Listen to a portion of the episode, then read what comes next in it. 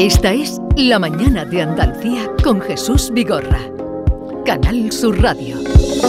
Estamos en el día después de cada año cuando se cambia la hora y sin saber muy bien, pero ya casi ni se pregunta por qué ese cambio. Eh, hemos llamado al doctor Hernando Pérez Díaz, es neurólogo del Centro de Neurología Avanzada, que también eh, pues tiene eh, pues consultas en Málaga y en Chiclana de la Frontera. Doctor Hernando, buenos días. Hola, buenos días. A ver, díganos usted si es tanto o no eh, el cambio de horario, cómo influye y afecta a nuestras cabezas. Hombre, yo pienso que la mayoría de las personas no, ¿vale? Eh, quizás muchas veces los niños, adolescentes o, las personas un poco en, la tercera o en la cuarta edad, sí que sobre todo pues pueden tener un poco de más dificultad esa adaptación y tener un, resentirse transitoriamente del sueño con un poquito más de tendencia al insomnio, dolores de cabeza, pero yo creo que en la mayoría de las personas no nos adaptamos bien.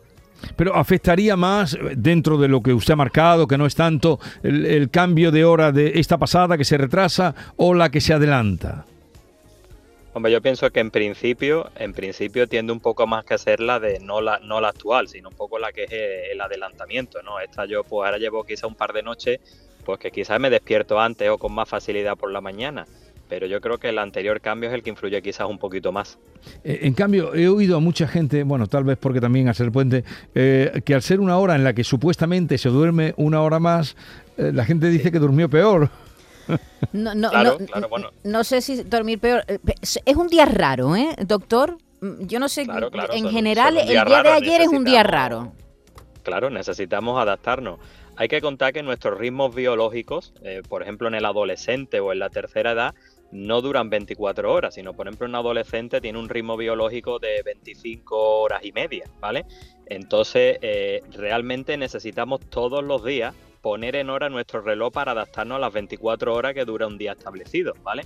Entonces sí que es verdad que evidentemente eh, se requiere una adaptación a diario y si encima de que nuestros ritmos biológicos no duran las 24 horas del día, sino que en el adolescente duran un poquito más, en el anciano duran un poquito menos, si encima de eso pues nos pegan un bocado de una hora, pues evidentemente van a ser unos días raros y que vamos a requerir unos días para, para volver a adaptarnos a ellos. ¿Y es normal, por ejemplo, un dolorcito de cabeza en el día de hoy?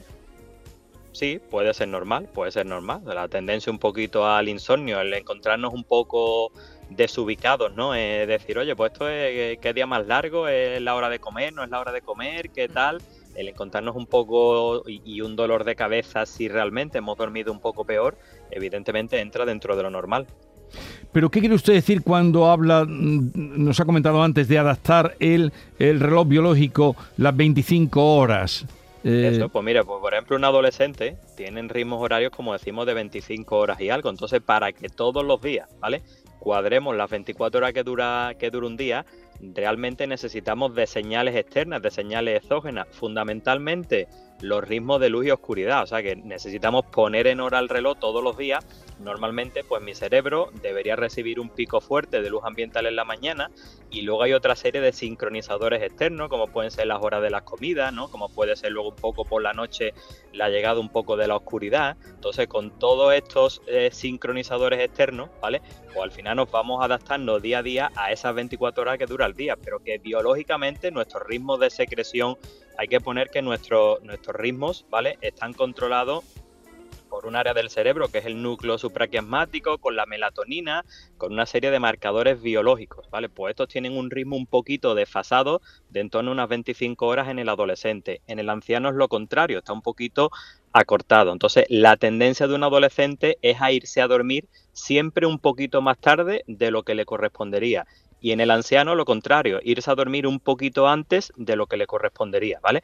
Pero en el día a día existen una serie de marcadores externos, fundamentalmente la luz y la oscuridad, pero también un poco la temperatura corporal, las horas de las comidas, que al final de una u otra manera pues nos van dando claves exógenas, claves externas para que nos adaptemos a las 24 horas que dura que duran si un día. Lo de los horarios de, los de, los, de los gente joven habría que replanteárselo, ¿eh? Sí, pero... Habría que replanteárselo, porque es verdad que se acuestan más tarde, tienen que madrugar para ir al instituto, que entran temprano en el instituto cuando ellos eh, de natural dormirían mucho más tarde, comen tarde.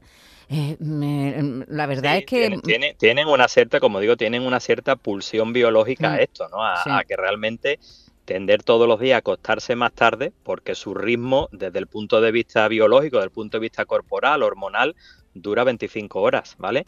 Entonces tienen esta tendencia, pero bueno, luego ya también está la crítica de que al final deberíamos irnos a dormir un poco antes quizás todo y, adaptar un poco los horarios todos porque es algo que vemos de manera pues realmente inusitada en los últimos años el descuido que realmente se le concede al descanso o a todas las funciones que acontecen durante el sueño, porque no hay que olvidar que el sueño no es solo descanso, sino que memoria, aprendizaje, funciones inmunológicas, hay hormonas de liberación exclusivamente nocturna, como la hormona de, del crecimiento, eh, o sea, la, regulación de la temperatura corporal, todo ello son funciones que se ejercen durante el sueño y que realmente pues algo que vamos descuidando en, los últimos años. Pues ténganlo presente, al menos para ahora eh, acoplarse al nuevo horario. Doctor Hernando Pérez Díaz, neurólogo del Centro de Neurología Avanzada en Sevilla y Málaga, gracias por estar con nosotros. Un saludo y buenos días. Muchas gracias a ustedes. Adiós, siempre.